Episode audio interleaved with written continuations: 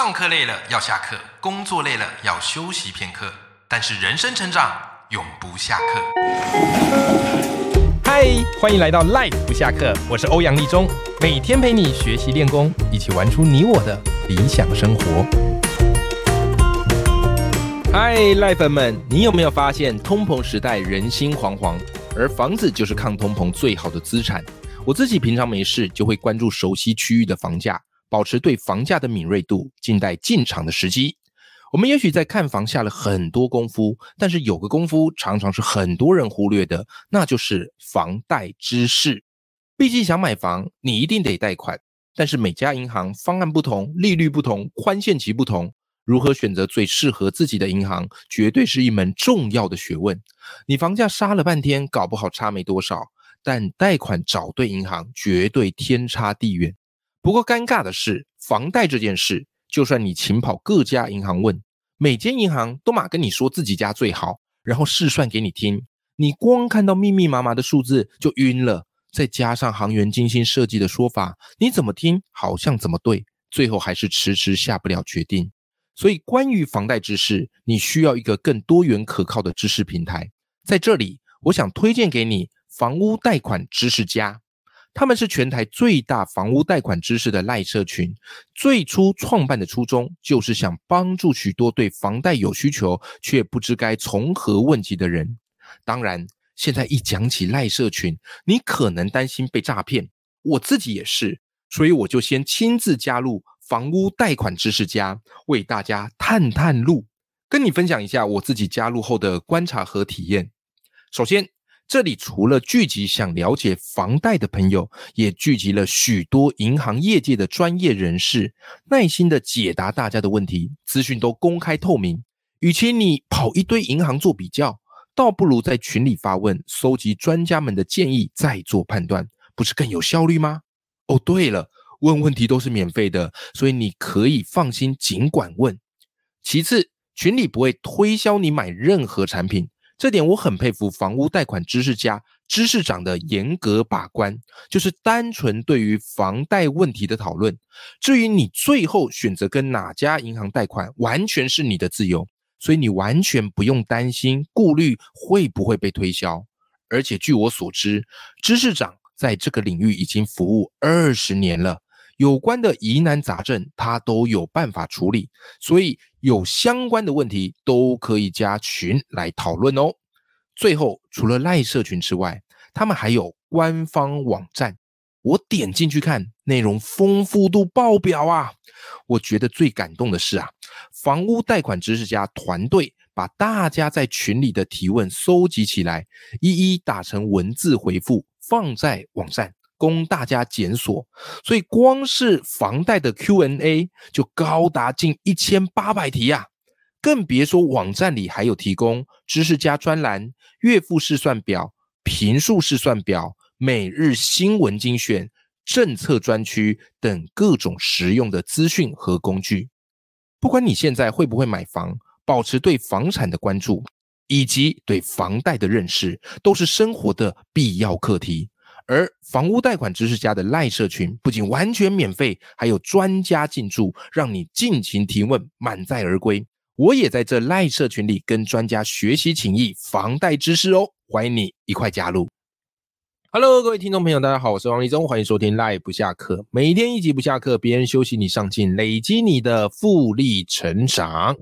好，那么今天这一集来跟大家聊一个，我我目前已经收到很多听众朋友或是以前我学员的一个一直会有的困惑啊，因为收听我节目的很多的伙伴啊，都是对写作啊、阅读、学习、成长很感兴趣，而且我觉得我们的 Live 不下课的听众朋友特别可爱，我们的 Live 粉们特别可爱，为什么？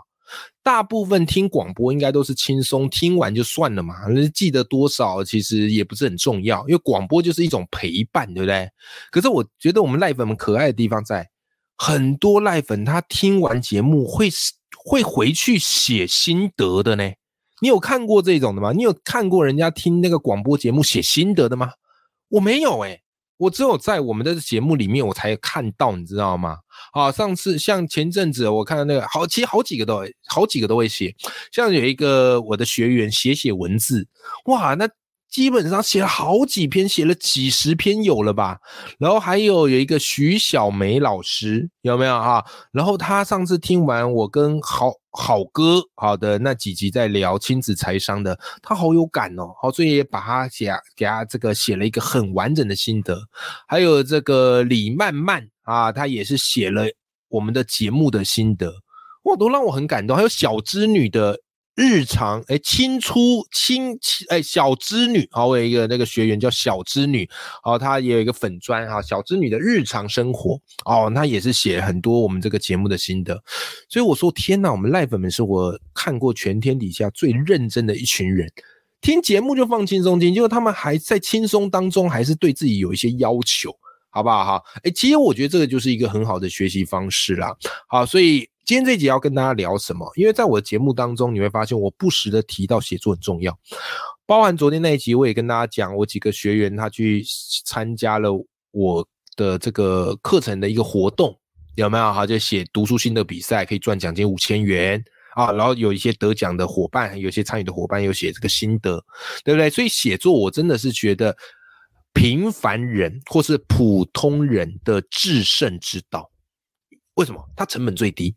你只要有手机哦，你只要有电脑一打开就能写，对不对？你不用再花额外的成本。我说像我录 podcast 或做影片都要成本，可是写作没有成本呐，就是你只要会打字就好啦，对不对？好，所以写作我觉得真的是普通人的制胜之道，任何人只要想都可以开始写，而且累积一定时间之后，他一定会有回馈啊，他一定会有回馈。好，但是。很多听众朋友或者很多学员，他真的就开始认真写，可是写了一阵子之后，发现什么嘞？发现哎呦，我这个写那么认真，结果感觉好像每次文章出去，好像没什么人看呢，对不对？按数按赞数也很少，分享数也很少。哎呀，我这样这个写还有意义吗？还要写吗？我跟你讲，所有的创作都是孤独的哦，创作是一件很孤独的事情。对不对？所以你难免嘛，写着写着或做任何事，都一定会开始怀疑自己，持续没那么容易。好，我们知道说持续一定必然会成功，好，但是你不知道什么时候成功，又或者是你不知道自己能不能坚持到成功的那一刻。所以今天这一集，我等于是要给大家打打一些鸡血啊，给大家灌灌一些鸡汤，不过是有料的鸡汤，就是。写作我既然不断提倡很重要，可是当我东西写了之后，没有人看到底该怎么办？欧阳老师，你有经过这样的一个历程吗？当然有啊，我做任何事都一定经历过这样的历程啊，所以这个由我来讲，绝对是最怎么样嘞？名副其实的嘛。好，最有代表性的嘛，哈，也最有说服力的嘛。好，来，我直接跟你讲哈，我们分几个层面来看。首先，第一个真的是我觉得这时候你享有的一个最大的优势，什么意思呢？各位，没有人看的时候写作是最自在的，真的，你要珍惜这样的日子哈。第一个啊，就是我跟你讲，珍惜你的文章没有人看的时候，为什么？因为这时候你写东西没有包袱。你想写什么就写什么，你可以把你的思绪、把你的心情、把你的价值观一头拉骨的全部倾泻出来，这是最幸福的。哦，你说，哎，汪老师你怎么这样讲呢？我跟你讲，虽然我们写作到最后，哪个人不希望被看见，哪个人不想红？其实我们心里都有一种想要红的的那个因子，好不好？都一定有，不然你你。闷着头自己写就好啦，就是你写就是为了想要让人家看到，让人家认同嘛。我们做很多事情的目的都是希望取得别人的尊重和认同感嘛。这个认同感就是我们怎么样嘞？我们人性所渴望的，对不对？但我跟你讲，你一开始写的时候，这种最好。为什么？因为你想写什么就可以写什么，直到你真的开始写红了。好，假设好，你有这个二十万的粉丝，好，你粉钻二十万粉丝。对不对？这时候你在写东西，你就会有压力。为什么呢？因为你会开始去想：哎呀，这个我写这个东西，粉丝喜不喜欢看呢？哎呀，我写这个东西之后，大家会不会认同呢？对不对？或者你发了一篇文出去，假设你是粉丝很多的，你已经超级网红 KOL，哎，结果你发这篇出去，这个下面留言有些人不认同哦，或者有些黑粉开始酸你。啊，或者有些其他这个怎么样同业竞争者啊，跑来编你。我跟你讲，那个东西你就变成说你还要去处理，对，然后然后你的 keyboard 也会不好，然后下一次你在写的时候你就会想很多，真的。真的，所以我后来啊，我自己回顾以前呢，我觉得我最珍惜那一段，还没有很多人知道我啊，但是就有一批忠实读者啊，然后我就这样默默写，每天写都写得很开心。你说我现在写会不会有压力？其实多多少少开始会了。为什么？因为有一点点头衔了，对不对？我都出了六本书了，有一些线上课，就变成说，有时候你在创作或写东西的时候，你会有一点点顾虑，你不不敢再大放厥词。或是你觉得一定要说出一个什么很厉害的东西，不然好像没有办法满足读者的胃口，好不好？所以你听到这边，你有没有发现？哎，一开始写作没有人看，其实是一件好事。对，因为这时候其实是你创作力最丰沛的时候，也是你创作胆量最大的时候。你不用对任何人负责，你知道吗？你只要对你自己负责就好了。好，所以这是第一点，我一定要先给大家一个很重要的观念：珍惜。还没有什么人看自己写作的时候，因为这是你创作力最棒的时候，完全没有束缚的时候，好不好哈？好，再来第二个哈，第二个就是呃，你要我跟你讲，你要有这个，你呃，第二个是这样啊，就是你要有一个正确的写作心态。虽然呐，我们写作的终极目标是要去影响别人，然后希望自己能够获得一点名气。对吧？哦，因为名气会带来流量跟收入，但是其实我觉得写作的心态出发点不是为了有人看才写，这一点或许会有一点点矛盾。好，但是我细讲给你听。如果你是为了有人看才写，各位，我跟你讲，我就用四个字来代表，这叫什么？叫做哗众取宠，对吧？就是因为你希望他们看，然后你才写，所以你是不是就会去迎合这些人的口味，然后就会去想说，哎，那我要写什么，或是我要弄什么，对吧？那你写久了，你的心态就很容易偏掉，就是你不是写你自己想分享的东西，或是写你的专业，或是写能帮助别人的，而是你会去博流量，所以你到最后你可能就会偏了嘛，你会发现，哎，骂人会有流量，或是干掉别人会有流量，或是写一些很情绪的文章会有流量，所以你就会往那个地方去蹭。对吧？这个就是蹭流量嘛。那写久之后，你那个东西根本不是真正的你，也不是你当初写作的一个初衷。所以我跟你讲，流量是蜜糖，但流量也是毒药。哦，当然我教了这个报文写作课，我有开报文写作线上课，有教你一些怎么样下标会比较吸引人啊，或者怎么样选题会比较吸引人，或怎么样写啊，读者会愿意买单，会愿意看。但请注意哦。我这个是在形式上告诉你怎么样写可以跟读者做一个很有效的互动沟通，可是我不是教你去满足这些读者的口味或是迎合他们喜欢看的东西而写，对吧？要不然最简单嘛，要不然你就写一些新三色的，哦，或者整天在干掉，对不对？可是我觉得这样的一个创作心态，它其实是不健康的。所以写作我一直告诉大家，要秉持着你的初衷，你会什么？你对什么感兴趣？你会乐于和读者想分享你的什么样的专业和知识？从这个角度出发去写，我觉得那个写作的心态会比较健全，好吧？或许这个是我都常说啊，这个有可能是我个人主观的偏见啊，但是我自己是这么做的，提供给大家参考，没有标准答案啊，就是我个人的一个心路历程。好，所以。我要给你的第二个很重要的概念，好，再帮大家复习一次啊，就是你的创作心态的出发点很重要，不是为了人家想看什么你才去写什么，因为你这样写会怎么样嘞？会失去自我啊，会失去自我。OK，好，再来第三个啊，就是我们在讲一个很务实面的，刚才前面两个讲的都有点像是在帮你把心态再倒回来。对不对？好，珍惜没有人看的时候写，约这时候你的创作力最强大的啊。然后不是为了人家想看什么你写什么，因为这样你会失去自己。好，我第三个我讲一个非常务实面，也可以帮助到大家的，就是没有人写看，但是我真的很想要人家看我的文章，我可以怎么办？来，你要去找一些典范模板来学习，什么意思啊？这个很概念简单，就是人都是从模仿学习长大的。你看我家两个小朋友，Q Q。啊，那个儿子弟弟叫乔治，我发现啊，这个乔治的成长就很快。为什么？因为他天天看姐姐做什么，他就跟着学他。那姐姐这成长学习是什么来？他看大人做什么，他就学大人。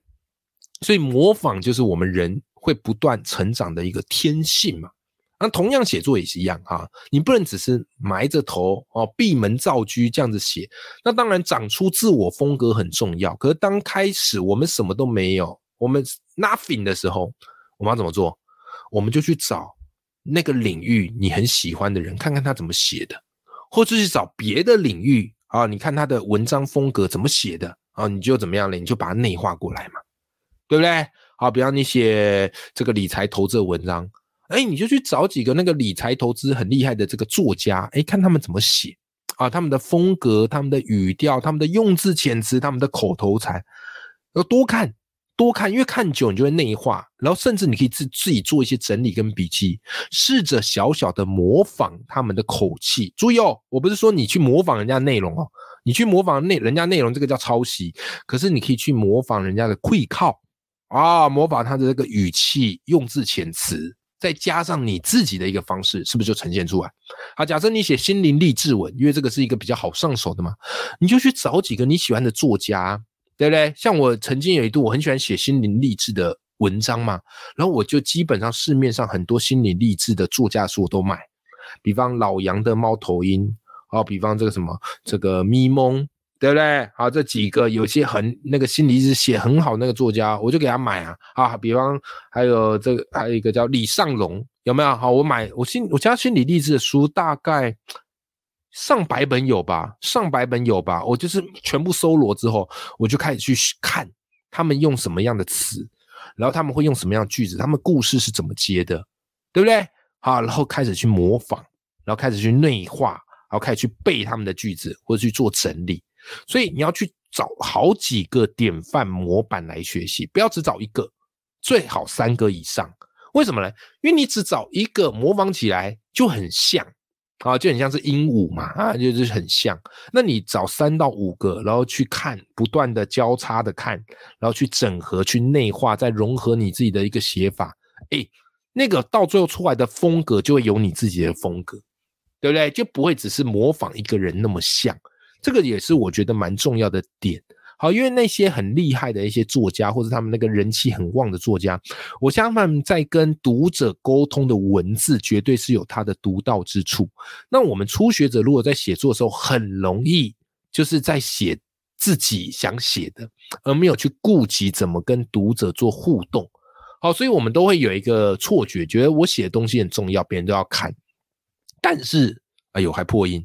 但是我常跟大家 讲一个观念：没有人有义务要读完我们的创作，所以我们要试着放低姿态，然后去跟读者沟通啊，去让读者会想要把我们的文章给读完。先不用求你文章写的多好，先求一件事，就是读者愿意把你的文章读完，这件事情是最最最重要的，好不好？哈。好，所以今天一口气跟大家分享三个，因为这个我发现我很多的听众跟学员应该开始都有这样的一个问题啦，就写着写着发现都没有人要看自己的文章或战术分享出很少啊，那个是蛮打击士气的一件事情。好，所以我觉得值得我开一集节目特别跟大家聊我自己怎么这样度过的。我也不是一开始写就很多人看呐，啊，即便我现在写也不见得很多人看，对不对？相较起来，那个几十那个有几十万粉丝的那种 KOL。我这个小小小小咖，对吧？啊，也不是说一写哇都是爆文，没有啊，很多时候也才几个赞呐，几十个赞呐。但是我觉得我们的价值不是用那个战术来决定。我跟你讲，战术这种东西哦，就是呃社群平台的一个轨迹，好不好？社群平台一个轨迹，为什么？因为它会让你陷入一种比较。对不对啊？或者是陷入一种错觉，所以最重要的核心本质，你还是要从自己的专业跟兴趣出发，不要为了去这个战术跟分享术。